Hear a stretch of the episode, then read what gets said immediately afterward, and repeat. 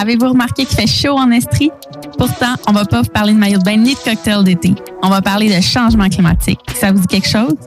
Les dérèglements dans le climat causés par l'augmentation des gaz à effet de serre font en sorte que certaines régions du globe ont tendance à se refroidir alors que d'autres ont tendance à se réchauffer. Ça a aussi pour effet d'accentuer le nombre et l'intensité des phénomènes climatiques comme les canicules, les ouragans, les inondations, les sécheresses et bien d'autres. À Fait chaud en Estrie, on démystifie les conséquences des changements climatiques, mais on vous dit aussi comment agir pour en limiter leurs impacts.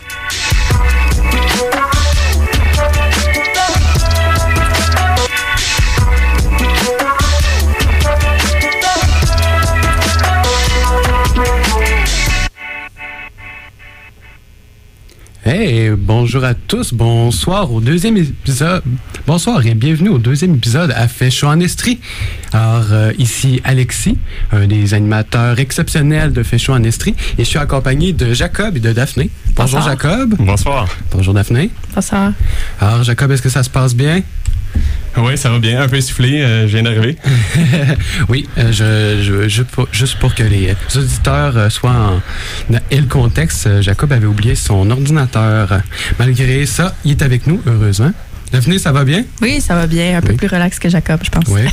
Euh, alors euh, aujourd'hui, ben, on va parler d'agriculture en contexte de changement climatique, d'urgence climatique. Est-ce que c'est des sujets qui vous intéressent euh, un peu? Ben oui, personnellement, euh, moi, c'est le domaine de- d'études dans lequel je veux aller. Euh, je sais pas si quelle formation je pourrais faire avec ça, mais je pense que je vais m'enligner là-dessus parce qu'il y a beaucoup de jobs à faire euh, en urgence climatique, puis spécialement en agriculture. Oui, effectivement, c'était ton, euh, c'était ça que tu avais envie de faire. C'était un peu ton, ton sujet fétiche. euh. Alors, euh, tant mieux si on, on est là autour de la table pour en parler, justement. Toi, Daphné, ton rapport à l'agriculture? Ben moi, je, je pense pas que je ferais ça dans la vie comme Jacob, mais moi j'ai grandi sur une ferme, fait que depuis que je suis toute petite, je suis dans le milieu agricole, fait que ça me connaît quand même les enjeux et tout. Mais je suis bien contente qu'on parle de ça ce soir. J'ai bien hâte de voir ce que ça va donner. Bon, ben super. Alors, euh, je te laisse, Daphné, justement, pour euh, l'introduction de l'épisode. Donc, euh, ben en fait, comme vous savez, les besoins de base de l'humain, soit les besoins physiologiques, c'est d'avoir de l'air pour respirer, de l'eau pour s'hydrater, un abri, des vêtements pour se protéger, du sommeil pour récupérer, du sexe pour peupler, bien sûr, et de la nourriture pour se, récompenser, se récompenser après tous ces efforts-là. Donc, euh, c'est nécessaire à la survie de la- l'humanité, la nourriture. Donc, elle se doit d'être protégée contre les aléas climatiques. Et puisque la grande majorité de la population mondiale se nourrit de produits cultivés ou élevés, donc euh, des produits qui proviennent de l'industrie et non des produits, euh, si on pourrait dire, sauvages. Donc, euh, l'agriculture mérite l'attention de tout le monde, alors que les effets des changements climatiques se font déjà sentir. Euh, donc, avec les moissons qui débutent bientôt au Québec, ben c'est ça. On a décidé de faire un épisode dédié aujourd'hui à l'agriculture, mais comme Alexis le dit, plus particulièrement aux conséquences des changements climatiques sur, euh, sur l'agriculture. Donc, pour ce faire, on va discuter de plusieurs trucs. Donc, on va commencer par euh, plus aller en profondeur sur cet enjeu-là là, des changements climatiques en agriculture. On va poursuivre avec les parties prenantes qui sont importantes en agriculture.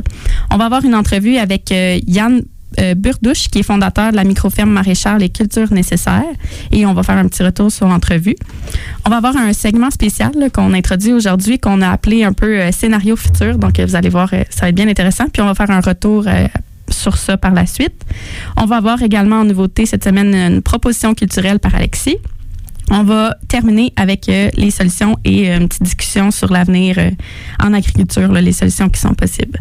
Donc, ça va pas mal ça être ça notre plan de match. Ça vous va? Oui. Oui, super. Allons-y. Oui, donc euh, ben, c'est ça. En fait, il, tu sais, il s'agit juste d'ouvrir les journaux là, puis de regarder les grands titres pour comprendre à quel point ça va mal en agriculture, puis pas juste au Québec, là, partout dans le monde, que ce soit à cause des inondations, des sécheresses, euh, des feux, du gel ou peu importe. Tous les types de cultures sont touchés par les changements climatiques. Donc, euh, j'ai trouvé un a fait un article qui a été publié au début du mois de septembre par un média français, dans lequel on peut lire que, euh, je cite, l'année agricole 2021 se place sous le signe des changements climatiques. Donc, euh, l'article décrit les différents impacts des catastrophes climatiques sur l'agriculture, comme par exemple les baisses de rendement, soit en termes de quantité et de revenus, ou sinon les baisses de qualité des produits. Euh, il donne comme exemple le vin. Donc, euh, ça indique dans l'article, et je cite encore une fois, que euh, le domaine enregistre une année historiquement faible avec une baisse des rendements de 20 à 30% comparativement à 2020. Donc, euh, c'est comme encore plus euh, terrible et problématique que ce qu'on pensait. Puis, ça se fait sentir dans toutes les cultures, toutes les, euh, toutes les, ça, toutes les différentes cultures. Puis, on, on voit les impacts aussi là, dans l'élevage. Donc, j'ai trouvé un autre article de Radio-Canada qui a été publié, celui-là, au mois d'août, qui a pour titre Le prix élevé du bœuf, une autre conséquence de la sécheresse dans l'Ouest canadien. Ce que l'article nous explique, c'est que la nourriture des bêtes, soit le foin et le pâturage, est mis à rude épreuve en raison des sécheresses qui sévissent dans ce coin-là du Canada, euh, les chaleurs intenses et tout, mais aussi en raison là, des hordes de criquets. Donc, euh, eux, ils se nourrissent de la même chose que les bœufs, puis ils profitent de la chaleur pour se reproduire en grande quantité. Donc, ça, ça a toutes ces choses-là combinées a pour effet d'augmenter le prix du bœuf, un coût qui est donc euh, refoulé aux consommateurs.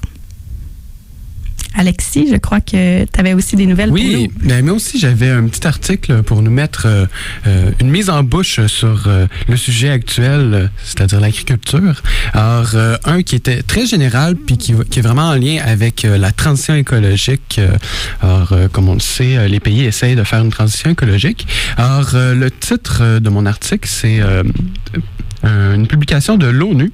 Alors, l'ONU demande de réaffecter 470 milliards de dollars de subventions agricoles nuisibles sur le plan environnemental et social. Parce que, en effet, les subventions mondiales aux producteurs du secteur agricole s'élèvent à 540 milliards de dollars par an, soit 15% de la valeur totale de la production agricole. Ce montant pourrait même augmenter pour atteindre 1759 milliards d'ici 2030. Ça fait beaucoup de sous. Alors, euh, l'ONU considère que ces sommes pharaoniques, disons-le, sont inefficaces pour le soutien aux productions agricoles. La majorité de cet argent sert à des subventions fiscales, à des droits de douane, bref, à des incitatifs quant au prix, et non pour protéger l'environnement, les travailleurs, euh, le sol, l'eau, etc. Effectivement, l'Organisation mondiale considère que ces mesures sont inefficaces, faussent les prix des denrées alimentaires, nuisent à la santé des populations, dégradent l'environnement, et sont souvent inéquitables, favorisant les grandes entreprises agroalimentaires au détriment des petits exploitants, dont une grande partie sont des femmes. Donc, si je comprends bien, l'ONU est en train de dire qu'on met pas notre argent à bonne place. Ah, il dit ça à tous les pays du monde, en fait. Exact. Alors, je trouvais que c'était un beau pied de nez de la part de l'Organisation mondiale.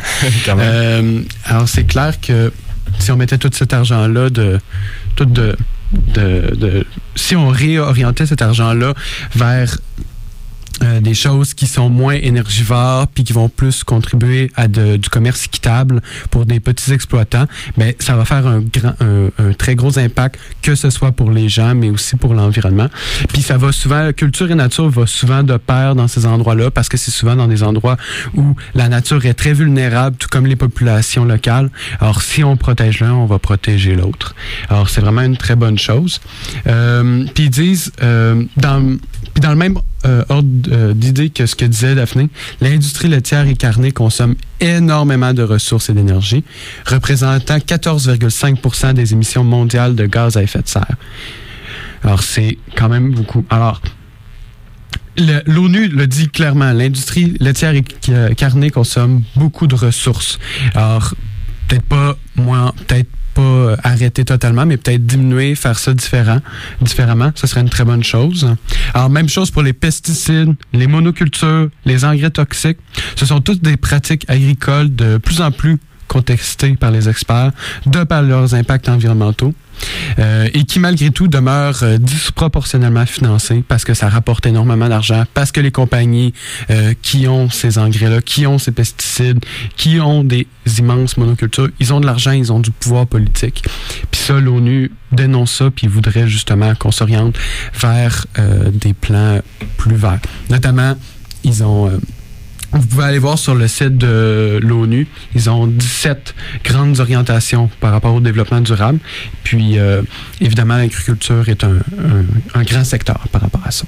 Super. Ben, merci les deux de, m'avoir mis en contexte, d'avoir mis la table pour l'enjeu duquel on va parler. je vais vous le décrire un peu, je vais le décrire un peu aux auditeurs. donc, D'abord, on va parler de changement climatique. Il se décline de plusieurs façons, mais le résultat général sur l'agriculture, c'est les suivants. Euh, les précipitations sont plus abondantes, mais sur de plus courtes périodes, donc plus de pluie intense. Puis, euh, voici quelques phénomènes climatiques qui augmenteront dans certaines régions au cours des prochaines années. Entre autres, les sécheresses. Donc, c'est des, vu que les pluies sont plus rares, euh, ben, la sécheresse va engendrer la mort de de plantes cultivées par manque d'eau, euh, parce que les plantes ont besoin d'eau pour faire leur évapotranspiration, comme un humain a besoin de transpirer également. Euh, les inondations, les pluies intenses vont provoquer l'érosion, la perte de sol fertile, les nutriments, les particules. Euh, tout ça va être lessivé vers les cours d'eau puis vers les océans. Il va aussi avoir une destruction des plantes cultivées à cause de l'érosion. Il peut aussi avoir des maladies et parasites qui vont se déplacer vers le nord euh, à cause des températures qui peuvent tolérer maintenant euh, dans, dans, nos régions. On connaît déjà la tique qui affecte l'humain, mais il y a des insectes ravageurs pour les plantes aussi. ensuite, il y a la salinisation et désertification, la hausse du niveau des océans causée par la fonte des glaciers n'est pas toujours visible il, arrive que l'eau salée s'infiltre dans la nappe phréatique d'eau douce, rendant l'eau dangereuse pour les plantes cultivées. La majorité des plantes cultivées tolèrent mal l'eau salée et meurent du trop plein de sel. En plus de tous ces phénomènes-là difficiles à gérer en agriculture, on doit ajouter l'imprévisibilité croissante de la météo. Par exemple, on pourrait avoir un gel au sol plus tôt dans la saison pour finalement avoir des températures plus chaudes la semaine suivante. On pourrait aussi avoir une fonte des neiges rapides, entraînant des inondations là aussi. Bref, tous ces aléas-là climatiques font qu'il est difficile pour les agriculteurs d'avoir autant de récoltes que prévu, vraiment difficile de planifier.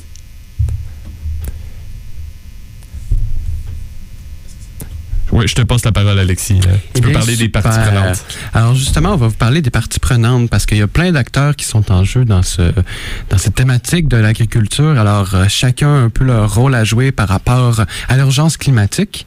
Alors, déjà, les agriculteurs, évidemment, sans eux, on ne mange pas grand-chose. On n'aurait même pas le sujet actuel en ce moment. Alors, c'est clair que eux, ils, sont, ils ont un très grand l'urgence climatique va avoir un grand impact sur eux, sur leur récolte notamment. Alors, il faut, il faut qu'ils mettent plus d'efforts à mettre, euh, à produire de façon constante, année, après année.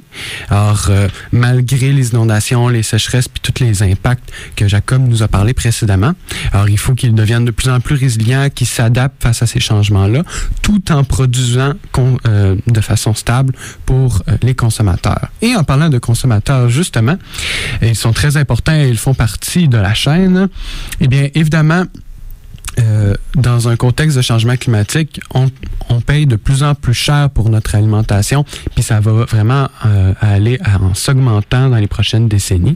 Alors, euh, ça va être de plus coûteux à produire. Alors évidemment, ça va, ça va se répercuter sur notre portefeuille. elle a un grand, un grand rôle à jouer sur ce qu'on perçoit du fait que si tout le monde achète du bœuf, par exemple, ben les producteurs de bœuf vont augmenter leur production. À l'inverse, si tout le monde diminue leur consommation de bœuf, les productions les producteurs vont devoir diminuer leur vont devoir diminuer leur production. Alors c'est ce qu'on appelle l'offre et la demande. Alors vraiment, ils ont un ils vont avoir les impacts des producteurs, mais ils vont aussi avoir un impact sur les producteurs. Alors euh, c'est un c'est un acteur clé les consommateurs. Euh, aussi les gouvernements évidemment on n'y rééchappe pas. Quand il y a des problèmes on les appelle tout le temps. Alors, du côté du gouvernement, euh, c'est eux qui gèrent et orientent l'exploitation agricole euh, de l'agriculteur jusqu'au consommateur en passant par la transformation. Or, si on pense au fédéral, au Canada, eh bien, le ministère de l'Agriculture va être celui qui va avoir le rôle de signer les traités internationaux, de, de faire les ententes. Et il agit comme intervenant dans les marchés mondiaux. Alors, ils sont vraiment importants justement pour que les producteurs et consommateurs euh, nationaux au Canada, au Québec, aient vraiment leur part euh, dans, dans, tout ça, puis qu'ils ne soient pas trop impactés par euh, le marché mondial. Euh, aussi, dans le contexte des changements climatiques, ben, ils vont avoir un très grand rôle pour soutenir les producteurs afin de les rendre résilients face aux défis, aux défis futurs, face aux, aux changements que ça va apporter. Alors, ils sont très importants.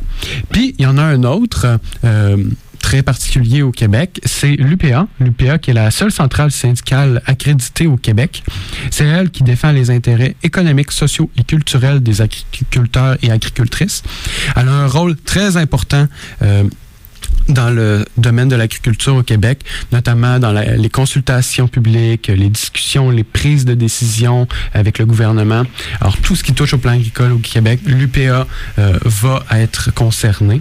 Euh, alors, euh, pour le meilleur et pour le pire, parce que c'est la seule centrale syndicale, alors elle représente autant les petits producteurs que les producteurs industriels, les, euh, le, le, marché, euh, le, le libre-échange, tout comme le local, euh, etc. Alors, euh, ils sont très puissants. Alors, on va passer à une petite pub, puis ensuite, on va revenir avec une entrevue. Alors, de retour à Féchaud en Estrie, nous sommes en compagnie de Yann Burdouche. Alors, bonjour Yann. Bonjour. Bonjour. Alors, euh, on est, euh, vous êtes le fondateur de la microferme maraîchère Les Cultures Nécessaires, située à Oka dans les Laurentides, près de Montréal. Alors, euh, bonjour. Comment vous allez? Mais très bien, vous? Oui, ça va très bien. Alors, euh, vous êtes en compagnie de Jacob et de Daphné aussi. Alors, euh, Bonsoir à vous. Bonsoir. Euh, on, a, on me dit à l'oreille que vous êtes. euh, oh, bonjour. On, me dit à l'oreille que vous êtes euh, affecté par les conséquences des changements climatiques au, au quotidien dans votre travail. Euh, peut-être qu'on pourrait discuter euh, avec vous de ce sujet-là. Apparemment que votre expertise nous permettrait ensuite de mieux comprendre la complexité de l'enjeu. je sais pas si mon expertise permettra ça, mais je, je serais ravi d'en parler. Super. Euh, en fait, euh, je vais décrire un peu l'entreprise, euh, puis euh, tu- vous me direz euh, si c'est exact. Euh, votre entreprise produit les- des légumes biologiques et elle est à sa deuxième année de production et elle a de grandes ambitions, changer les pratiques agricoles au Québec en prêchant par l'exemple. En 2020, la ferme a nourri 50 familles et dès 2021, elle est passée à 120 familles et a changé sa façon de distribuer. Donc, avant de, de discuter du modèle de ferme, Yann, pourriez-vous nous parler des expériences, de vos expériences en agriculture? Oui, ben, tout d'abord, merci de, de me recevoir. C'est vraiment un plaisir d'être ici euh, avec vous euh, pour parler de l'importance de notre climat en cette soirée électorale. Euh, concernant ma formation, ben, elle est 100% empirique, basée sur, euh, sur l'expérience de différentes euh, périodes de ma vie. Euh, notamment, ça a commencé très jeune avec mon père dans notre potager. Ensuite, sur des fermes où j'ai fait des stages quand j'étais quand j'étais adolescent. Puis aujourd'hui, c'est principalement sur le terrain, donc de la ferme euh, dans le champ, ben, on, on, regarde, euh, on écoute euh, et on fait attention à la nature. Euh, moi, je suis un agriculteur, un agriculteur pardon, autodidacte. Donc, j'ai lu et j'ai regardé des heures de, vidéos sur le maraîchage, sur sol vivant et sur l'agroécologie. J'imagine comme plusieurs maraîchers de, ma génération. Et c'est, ça qui, constitue ma, mon, mon expérience en agriculture. Ah, super. Puis, pour que les auditeurs comprennent bien, euh, c'est quoi la différence euh, pour, pour vous euh, entre l'agriculture dite conventionnelle, l'agriculture bio, puis votre modèle par rapport aux intrants, à la machinerie, etc.? Mais alors, l'agriculture conventionnelle que, que, l'on peut tous voir lorsqu'on se balade dans les, dans les régions du Québec, c'est celle où on voit de la monoculture, c'est les grands champs de maïs, sont principalement les grands champs de soya, les grands champs de choux euh, qui, euh, qui, qui se retrouvent sur nos étalages dans les, dans les supermarchés. Euh, ensuite, il y a les, les, les mêmes euh, cultures existent en bio, euh, plutôt et donc plutôt que d'utiliser des intrants synthétiques euh, et des produits chimiques, ils vont utiliser des produits un peu plus naturels pour euh, euh, pour faire pousser leurs légumes. Euh, et ensuite, euh, il y a nous, nous on est euh, euh, ben, pour que pour être sûr que tout le monde euh, comprenne, on est une micro-ferme. Euh, on produit euh, des tomates dans une serre non chauffée par euh, par énergie fossile et un champ euh, de 1 hectare où on cultive près de 40 variétés de légumes, principalement ancestrales. Donc le modèle de la ferme, nous, il est basé sur des principes combinés.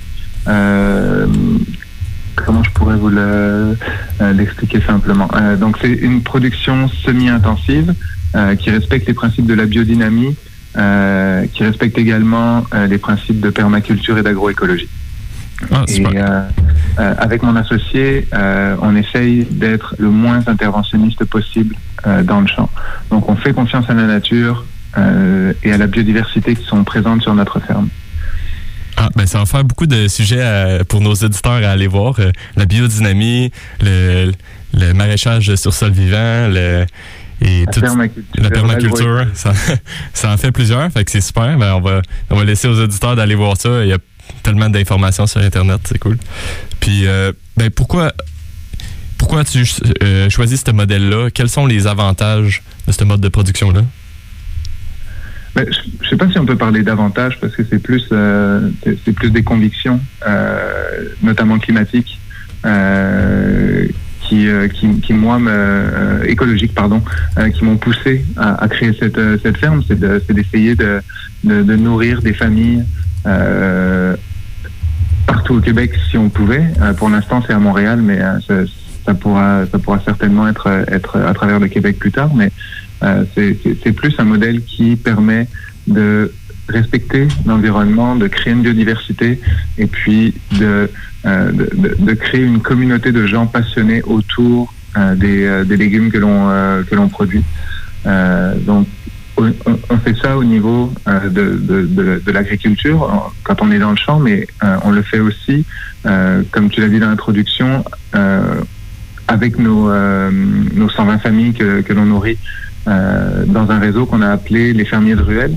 Donc plutôt que d'avoir un magasin ou un commerce qui sert de point de chute, on va livrer directement nos clients dans, dans les ruelles.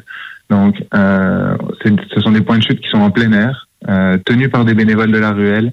Donc, le but de la ferme, c'est de créer des légumes qui sont euh, super savoureux, qui sont, euh, euh, qui sont bons pour la santé, mais c'est aussi de créer des liens sociaux. et on le fait en développant des interactions dans les ruelles, parce que lorsqu'il y a le kiosque et que les gens sont là, ben, ils peuvent ils peuvent discuter entre eux, prendre un verre en attendant leurs légumes, et puis et puis on, c'est ça qu'on veut faire. je trouve ça super intéressant parce que personnellement, je trouve que la résilience au changement climatique passe aussi par la résilience, euh, ben, par la communauté. Euh, je pense que mes collègues sont d'accord avec ça. Euh, puis, le modèle est vraiment intéressant. C'est ça, la, force de la communauté est, souvent, est souvent oubliée. mais quand on, quand, on, quand on enlève tous les intermédiaires pour ensuite être du producteur directement à tous les consommateurs, parce que à chaque semaine, nous, on rencontre quasiment tous nos, euh, tous nos clients. Euh, grâce parce que ben, grâce à la ruelle parce que c'est 25 entre 25 et 45 euh, abonnés par ruelle donc ça reste vraiment à échelle humaine et puis on peut on peut on peut discuter et puis être, faire partie du changement en leur parlant chaque jour ou plutôt chaque semaine quand on leur livre leurs produits. OK. Puis ben, une question un peu euh, là, vers les changements climatiques. Quels sont les effets visibles des changements climatiques sur l'agriculture selon ce que tu as vécu pour l'instant, selon tes expériences? Ben, en, règle générale, je pense qu'on peut dire qu'il y a un lien paradoxal entre, euh, d'un côté, la responsabilité de, du secteur agricole, euh, parce que on le sait, dans, dans, dans, pas mal de pays, sont, ils sont, le secteur agricole est, est responsable de 20% des, des GES total. Euh, et d'un autre côté, le fait que ce secteur ce soit une des premières victimes des changements. Euh, on est euh, on est on est face on est on est face à des, des météos qui sont complètement complètement folles. Ben, j'imagine que c'est différent pour chaque producteur, notamment en fonction du mode de culture qui qui est choisi, mais pour moi, on peut parler d'anomalies climatiques de, de, depuis depuis depuis deux ans.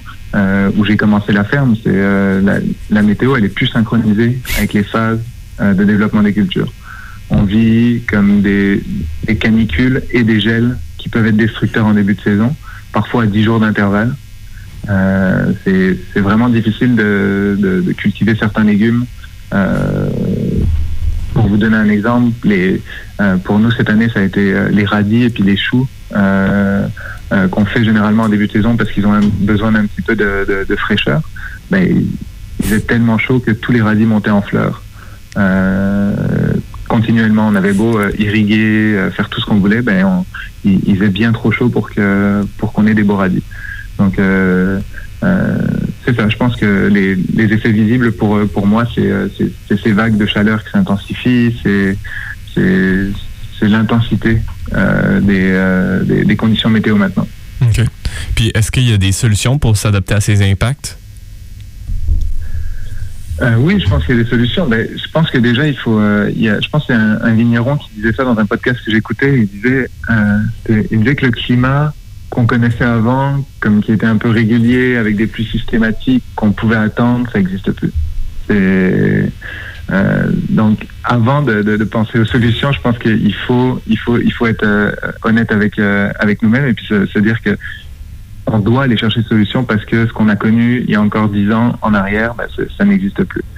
Et mais pour parler des solutions, nous on le fait parce qu'on fait du on fait du, la, de l'agriculture sur sur sol vivant, donc il faut couvrir les sols, euh, pour euh, euh, pour que le sol ne soit jamais à nu, que ce soit avec de la paille, des roseaux, du paillis de bois.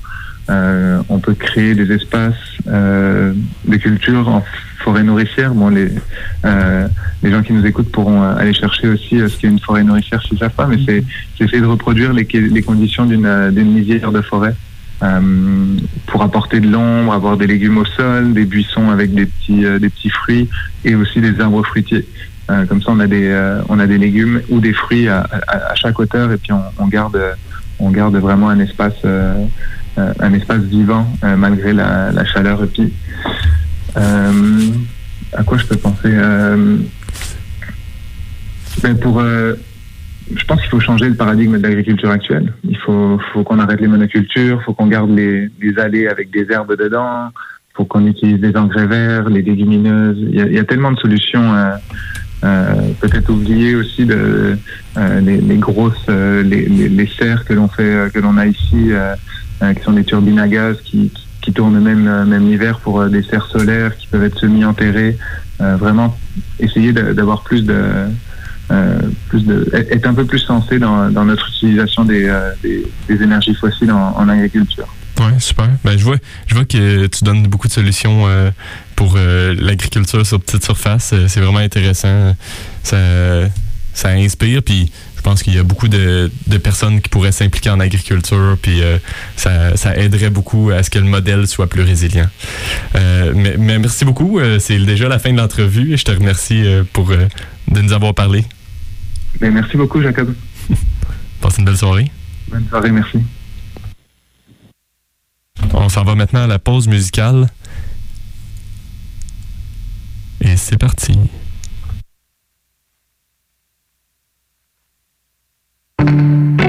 Pourquoi est-ce que la circulation coupe à tes jambes? Pourquoi t'as toujours peur que je me tanne?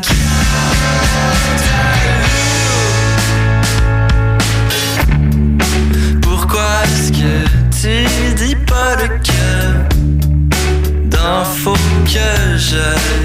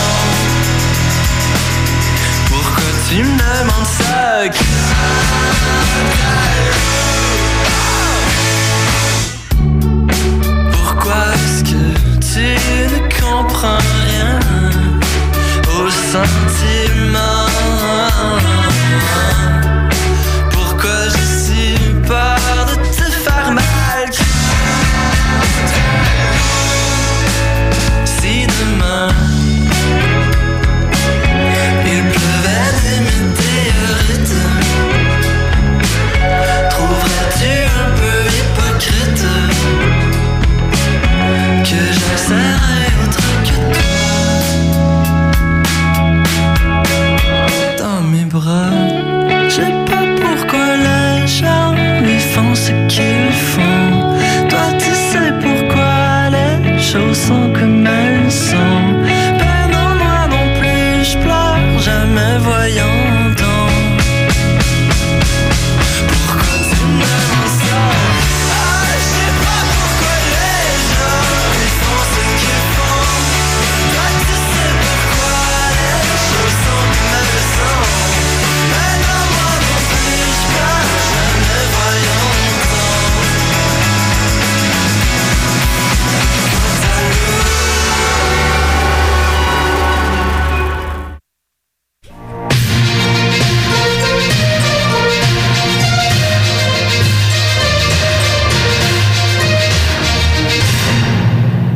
Bonsoir et bienvenue au bulletin de nouvelles du 20 septembre 2038. Ici Daphné Carmel.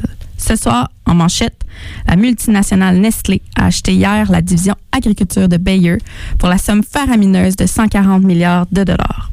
Notre envoyé spécial en direct de Saint-Hyacinthe, Jacob Busson, nous en dit plus. En effet, Daphné, l'acquisition permettra aux géants de l'agroalimentaire de produire des pesticides comme le fameux herbicide Roundup, qui n'a pas encore été considéré comme dangereux par Santé Canada, malgré les preuves qui s'accumulent. Nestlé se porte aussi acquéreur de la production de semences qui sont distribuées partout dans le monde à des agriculteurs qui devront combiner semences et pesticides pour espérer survivre. Avec cet achat, la compagnie agit maintenant comme fournisseur et client des agriculteurs à la santé financière fragile. Le PDG de la multinationale nous parle du rôle de sa compagnie, que sa compagnie joue dans la, santé financière des cultivateurs. Il dit Nous avons réussi à lever assez de fonds pour cette acquisition et nous en sommes fiers. Par contre, pour ce qui est d'offrir un meilleur prix aux agriculteurs, il n'y a pas de solution facile pour, pour, puisqu'on ne veut pas pénaliser les consommateurs en augmentant le prix des denrées alimentaires. C'était Jacob Busson, Radio-Québec, Saint-Hyacinthe. Merci, Jacob. En lien avec cette annonce, rappelons que le prix du bœuf haché a encore bondi de 50 au cours des derniers jours en raison de la sécheresse dans l'Ouest canadien.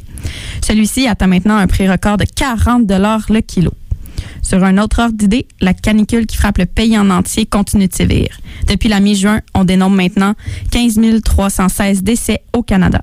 En comparaison, rappelez-vous, la pandémie de COVID-19 en 2020 avait coûté la vie à un peu plus de 27 000 Canadiens et Canadiennes. C'était le bulletin de nouvelles. Alors, euh, de retour après ce petit scénario euh, futuriste avec euh, Jacob et Daphné, bravo, j'ai adoré. Merci, c'était mon idée. Oui, ben, je voulais juste choquer un peu les auditeurs avec ce scénario-là parce que c'est assez frappant voir voir des chiffres de, de morts, euh, voir des à quel point les agriculteurs vont être affectés, euh, puis à quel point ça va être difficile dans le futur d'acheter des aliments juste parce qu'il y a des changements climatiques. Puis euh, il faut en fait c'est pour voir l'urgence que j'ai que j'ai fait ce scénario là parce que il y a peut-être des gens qui écoutent notre émission puis qui savent pas qu'il y a urgence dans le climat, mais j'espère qu'avec ce scénario là ils ont compris. Alors, effectivement, c'est une belle illustration de ça. Euh, moi, j'aime bien le fait qu'il y ait un rapport avec euh, la pandémie qui est aussi euh, une urgence actuelle. Alors, ben, on, on, parle beaucoup de la pandémie, mais je pense qu'il y a beaucoup d'autres sujets qui sont oubliés. Fait que, puis je pense que comme on a fait un peu dans le scénario, la, pandémie va devenir un, comparatif vraiment beaucoup utilisé à l'avenir avec d'autres catastrophes, d'autres choses comme ça. Mais mettons, vous autres, ça, ça vous fait sentir comment ce scénario-là? Est-ce que ça. Moi, dans la je suis pessimiste, là, fait que c'est mon genre de, scénario. Là. Moi, je m'imagine toujours le pire, mais je sais pas, vous, ça vous fait sentir comment? Euh? Ben, après l'avoir. Euh, répété plusieurs fois, euh, je deviens un peu froid par rapport à ça. Mais je pense que la première fois que je l'ai écrit puis que je l'ai écouté de quelqu'un d'autre, euh, je, trouvais que c'était ça me, donnait le goût de pleurer parce que c'est vraiment euh, ça, ça, va être difficile pour tout le monde. Il n'y a pas une personne qui va être épargnée des changements climatiques. Moi, ce que par rapport à ça, c'est il y a pas de je suis pas pessimiste, je suis pas optimiste. Je trouve que la meilleure chose à faire que ce soit pour les producteurs ou les consommateurs, c'est vraiment d'agir maintenant par rapport à ça, faire des bons gestes parce que justement, on va un peu se déculpabiliser entre guillemets, puis en plus de ça, ben je trouve que si, on fait des, actions par rapport à ça, ben au moins on aura fait notre part. Moi, c'est un peu comme ça que je le vois. Puis j'ai une question à, vous, à vous demander. Est-ce que vous croyez qu'on parle pas assez d'agriculture au, au, Québec dans les médias? Ben moi, je pense que oui, là, parce que, tu sais, euh, dans le fond, ce qu'on réalise pas, c'est que, oui, l'agriculture, l'agriculture, mais en fait, l'agriculture, ça veut dire nourrir les êtres humains. C'est carrément ce que ça veut dire. Fait que si euh, on n'en parle pas assez, si on se rend pas assez compte de ce qui se passe, ben là, un moment donné, il va arriver, il va manquer de nourriture ou euh, il va se passer des choses, puis les gens ne comprendraient pas. Je pense qu'il faut se préparer à ce qui s'en vient. Je, l'ai dit, je suis pessimiste, mais je pense que je suis un peu réaliste aussi parce qu'on est de plus en plus, la population augmente, puis il va falloir les nourrir, ces gens-là. Donc, si en plus, on a de la difficulté à faire de l'agriculture sans penser à tous les gens qu'il va falloir nourrir, puis là, si on rajoute la population, en tout cas, je trouve que ça, ça, reste assez problématique. Oui, je pense qu'il faut aborder l'agriculture plus parce que c'est un enjeu qui nous touche au quotidien. Comme la politique, on en parle quand même assez intensément pendant un mois au moins. Euh, donc, je pense que de la, de la même façon, il faudrait avoir euh, un mois, ben, pas nécessairement un mois de l'agriculture, mais que ça soit vraiment plus dans les médias, puis qu'il y ait plus de personnes qui s'impliquent en agriculture, qu'il y ait plus de gens comme avec euh, Yann qui pourraient s'impliquer dans des micro-fermes comme ça. Ben moi, je trouve justement que qu'est-ce que Yann disait, c'était 120 familles, si je me rappelle bien, qui nourrissaient ou quelque chose du genre. Ouais, exact. Ben, je trouve que que c'est beau justement parce que là, il y a vraiment un contact, un lien directement du producteur au consommateur. Alors là, moi, je trouve que si, c'était tout le temps comme ça, ça serait beaucoup plus facile. On verrait beaucoup plus les impacts des changements climatiques. On serait plus proche de notre assiette. Je trouve que ce serait une belle chose à faire.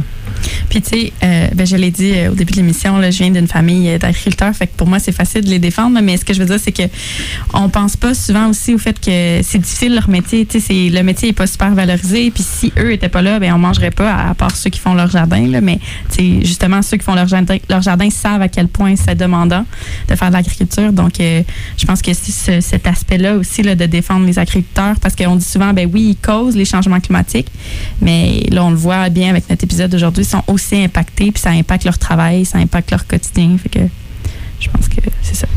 Puis en plus, ben, c'est, ça- c'est quand même C'est pas tout le monde qui peut être agriculteur, Ben non, ben non. producteur agricole. C'est là, quand 24-7, même- 7 jours sur 7. Exact. là, beaucoup d'argent, beaucoup Oui. de, de temps. Ouais. Alors, euh, on les remercie s'il y a des gens qui, euh, qui nous écoutent, qui sont des producteurs agricoles. Alors, euh, ce serait maintenant le tour à la suggestion culturelle du jour. Alors, aujourd'hui, ça fait un peu le lien avec euh, ce qu'on parlait. Alors, pour la suggestion culturelle, je vous présente la bande dessinée Faire campagne par Rémi Bourdillon et Pierre-Yves César, paru en 2018 chez La Pastèque. Alors, ne vous inquiétez pas, je suis pas en train de vous conseiller une bande dessinée du genre Astérix ou Tintin. D'autant plus que les albums de Tintin émettent beaucoup de CO2 ces temps-ci, si vous voyez ce que je veux dire. Non, Faire campagne illustre une enquête sur cette nouvelle génération d'agriculteurs qui tentent de faire autrement en ayant des modèles d'affaires différents, en produisant des fruits et légumes euh, oubliés, inusités, des variétés de viande et fromages un peu singuliers. Bref, ce reportage dresse le portrait de la situation agricole actuelle au Québec et des enjeux auxquels ces producteurs doivent faire face. Comment se tailler une place face- aux agriculteurs industriels? Comment faire changer les choses malgré des lois très rigides? Peut-on se battre face à un syndicat unique et surpuissant au Québec? Alors, ce sont tous des questionnements abordés par l'auteur Pierre-Yves César, euh, qui a fait des entrevues avec une dizaine d'agriculteurs et d'agricultrices euh, et qui en ont fait leur combat de tous les jours.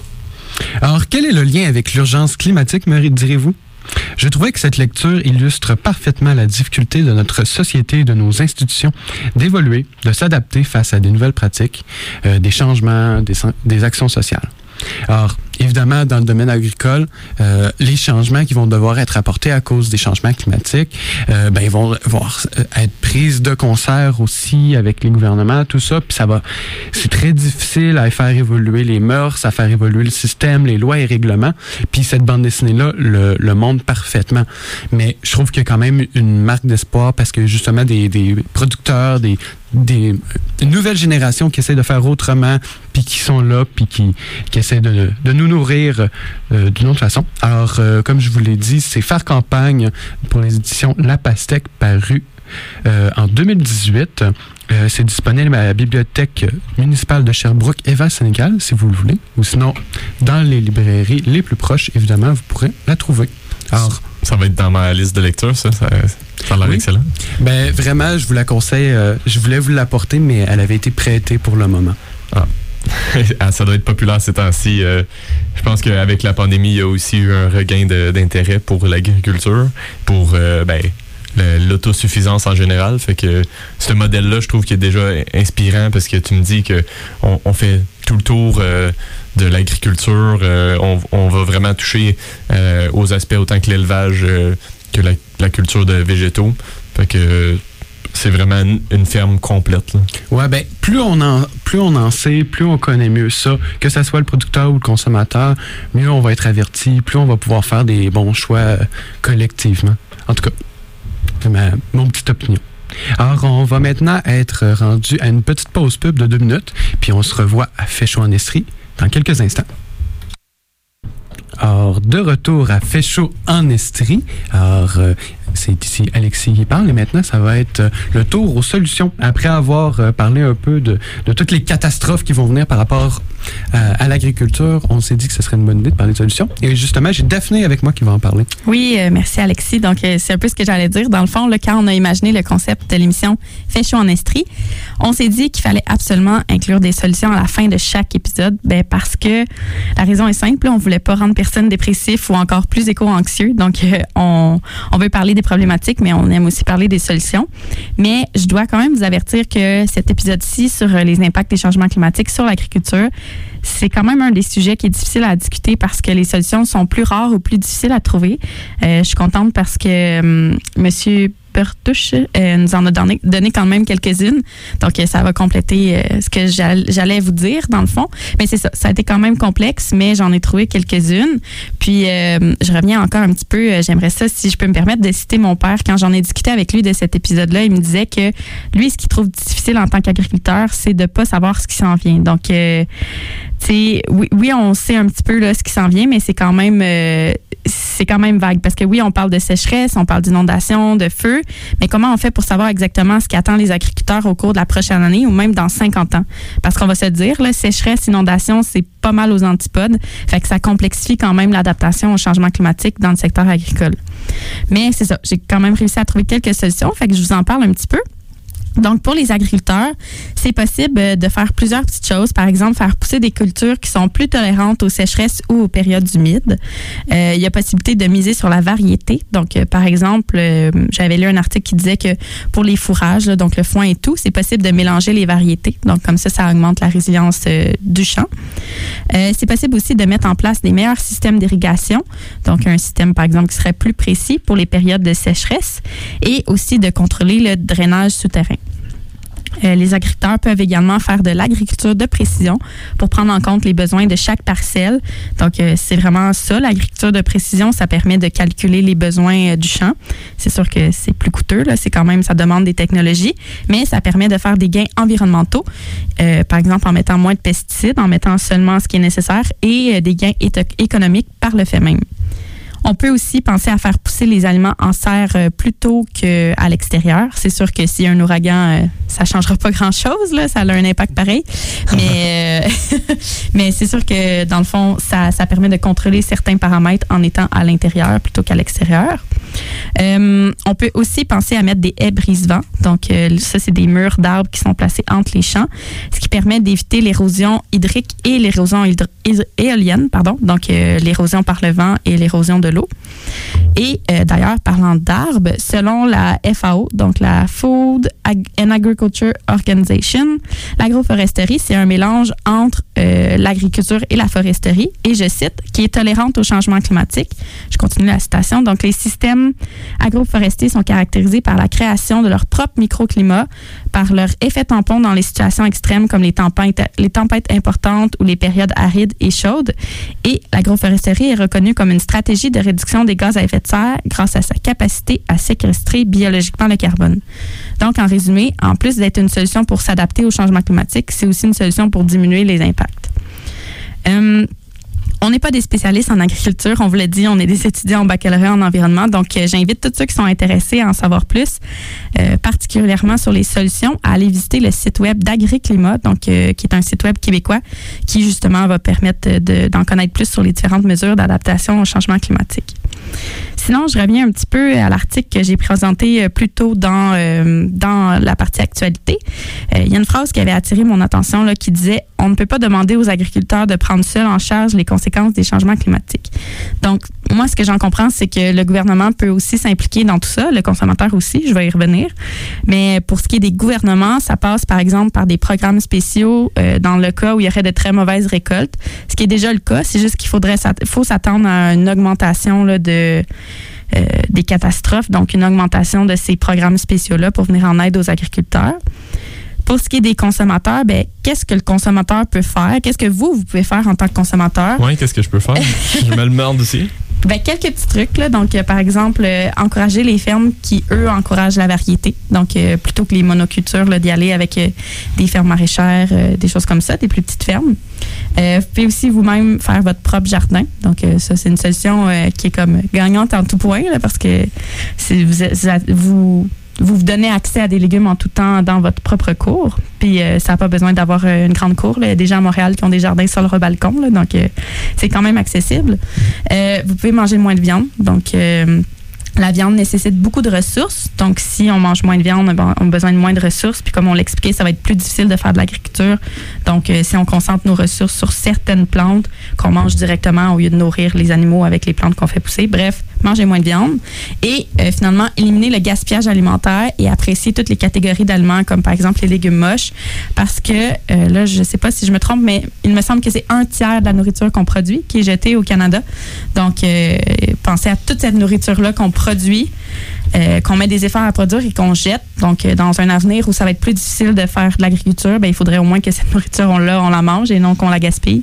Donc, euh, je pense que ça commence par accepter que la carotte soit pas droite droite et que notre tomate soit un peu difforme. Ouais, ben en parlant de carottes croches puis de tomates difformes, euh, croyez-vous que les jardins de la victoire, comme euh, il y a eu pour euh, les pour la guerre, euh, en fait, les gens faisaient des jardins avec leur pelouse, transformaient leur pelouse en jardin. Croyez-vous que ça va revenir ces jardins de la victoire là Est-ce que pour alimenter euh, 10 milliards d'humains, on va avoir besoin de cultiver tout l'espace possible? Je pense que c'est pas c'est une question rhétorique c'est pas euh, est-ce que ça va exister ou non? Il faut que ça existe selon moi parce que honnêtement on, fait beaucoup de production végétale qui est un peu inutile selon moi notamment le gazon Euh, honnêtement si tout le monde était un peu plus proche de son de son potager de, de son de la nourriture qu'il produit ou des producteurs ben c'est clair qu'on aurait beaucoup moins le problème de gaspillage on aurait beaucoup moins le problème de de fruits et légumes imparfaits parce qu'on connaîtrait mieux les aliments, tout ça. Personnellement, moi, je trouve ça vraiment important. Puis ça me fait penser à Détroit, la ville de Détroit, qui, euh, après le, chute euh, de l'industrie automobile là-bas, ben, ils ont été obligés de mettre des, de faire pousser des fruits des légumes un peu partout dans les lieux publics pour que les gens puissent se nourrir, pour limiter la famine, limiter les, les manque alimentaire. Alors, je trouve que ça illustre justement qu'en période de crise, ben, on va avoir besoin justement de ce, de ce genre de moyens-là. Ouais. puis je ne l'ai pas écrit dans mes solutions, j'avais oublié de le mentionner, mais il y a tout ce qui est aussi euh, toit vert, euh, l'agriculture urbaine aussi, c'est quand même quelque chose qui, qui va prendre de l'ampleur. Mais ouais, je sais pas, Jacob, tu voulais dire quelque chose? euh? Oui, ben en fait, juste euh, continuer sur, le sujet euh, que Alexis mentionnait.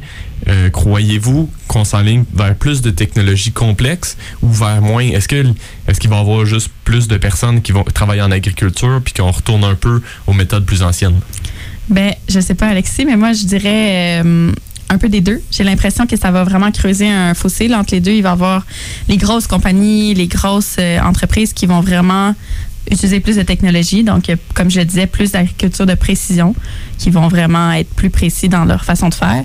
Puis, tu vas avoir de l'autre côté des gens qui vont avoir compris que ça leur permet d'avoir de la nourriture s'ils ont leur propre jardin, euh, ils, font, ils ont leur propre poule. euh, un peu un retour à la terre. Là, fait que je pense qu'il je pense qu'il y aura plus d'entre-deux des fermes euh, moyennes. là. Je pense que ça s'est amené à disparaître. Là, mais... Ah ouais, tu crois ça? Ben, pour je vrai? sais pas. Ah ouais. Ben, souvent, on entend dire là, que les petites fermes se font racheter et tout, que c'est Ouais. plus difficile. C'est sûr qu'il y en a, là, mais je sais pas. C'est c'est l'impression que j'ai. là. Moi, ce que j'ai l'impression, c'est que c'est sûr que les grandes industries vont toujours avoir leur place, surtout avec euh, les exodes ruraux. Il y a beaucoup de gens dans les grandes villes. Fait que c'est sûr que c'est plus difficile avec des petits producteurs de nourrir autant une grande population qui n'a pas forcément les moyens ou l'espace pour pouvoir se, se nourrir avec son, son jardin ou ses propres poules, mettons. Ouais, mais je pense que s'il y a un réel intérêt des, des gens pour retourner vers une agriculture euh, paysanne, ben, le gouvernement va suivre éventuellement. Euh, des gens qui s'intéressent à ça vont arriver au pouvoir, puis il va y avoir un changement de réglementation, puis ça va protéger les petites terres. Parce qu'en ce moment, la réglementation fait que on peut pas séparer une terre qui est de 10 hectares ou moins. Mais 10 hectares, c'est déjà énorme. Là. Comme Yann nous disait, il cultive seulement un hectare parce qu'il le loue. Mais sans louer, tu peux pas être propriétaire d'un, de plus, plus petit terrain que ça euh, s'il est déjà de 10 hectares. Fait que, euh, il y a des problématiques avec la réglementation, puis je pense que ça va changer. Euh, puis, euh, croyez-vous que les terres agricoles, justement, en- dans le même sujet, vont beaucoup changer de main? Est-ce qu'il va y avoir une concentration ou une fragmentation? Ben, je pense que Daphné en a déjà parlé pas mal, mais Ben, Qu'est-ce que tu veux dire par euh, fragmentation? Je suis pas certaine de. Ben, est-ce que, est-ce que vous croyez que la réglementation, justement, va permettre de- d'avoir des terres de, de, un hectare, euh, de deux hectares, pour faire des petites fermes comme Alexis proposait, euh, vraiment diversifiées? là? Ben, je sais pas. Je sais pas qu'est-ce qui s'en vient, mais je pense que ça serait bien, là, parce que, tu sais, on entend euh, souvent, je trouve, de ces temps-ci, des histoires de, de municipalités qui permettent pas aux gens de faire des jardins en avant de chez eux. Tu sais, c'est pas, peut-être pas la le même ordre d'idée, là, mais c'est juste pour dire que moi, je pense que c'est quand même amené à changer. À ce niveau-là, je sais pas. Mais euh, c'est ça, il y a des municipalités qui se demandent est-ce qu'on devrait permettre aux gens euh, de faire des jardins en avant de chez eux? Puis je pense que la réponse est oui. Là. Je vois pas pourquoi on n'aurait pas le droit d'avoir un jardin en face de chez nous. Donc, euh, c'est euh, c'est ça.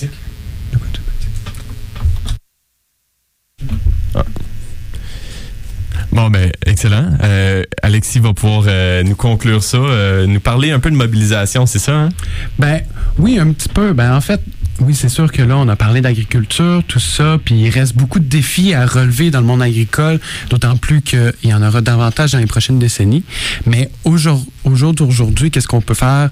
Euh, oui, il y a la consommation, tout ça, mais pour les décisions, pour les changements de loi, de réglementation, ben il y a une chose à faire, c'est de voter. Alors euh, aujourd'hui, euh, c'est le jour des élections fédérales au Canada. Alors vous avez jusqu'à 9h30, si vous nous écoutez en direct, vous avez jusqu'à 9h30 pour aller voter. Alors, euh, c'est ça. Aussi, il y a une autre façon, aller euh, manifester, revendiquer.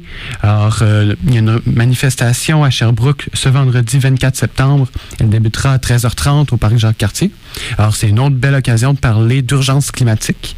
Alors, euh, je suis vraiment content d'avoir été avec Jacob Merci. et Daphné Oui, merci. pour euh, cette deuxième belle émission euh, d'urgence euh, de chaud en Estrie Mm, qui parle merci. euh, d'urgence climatique. Merci à toi, Alexis, d'a- d'avoir Oui. animé puis d'avoir euh, géré la console aujourd'hui. Oui, Oui. c'est ça.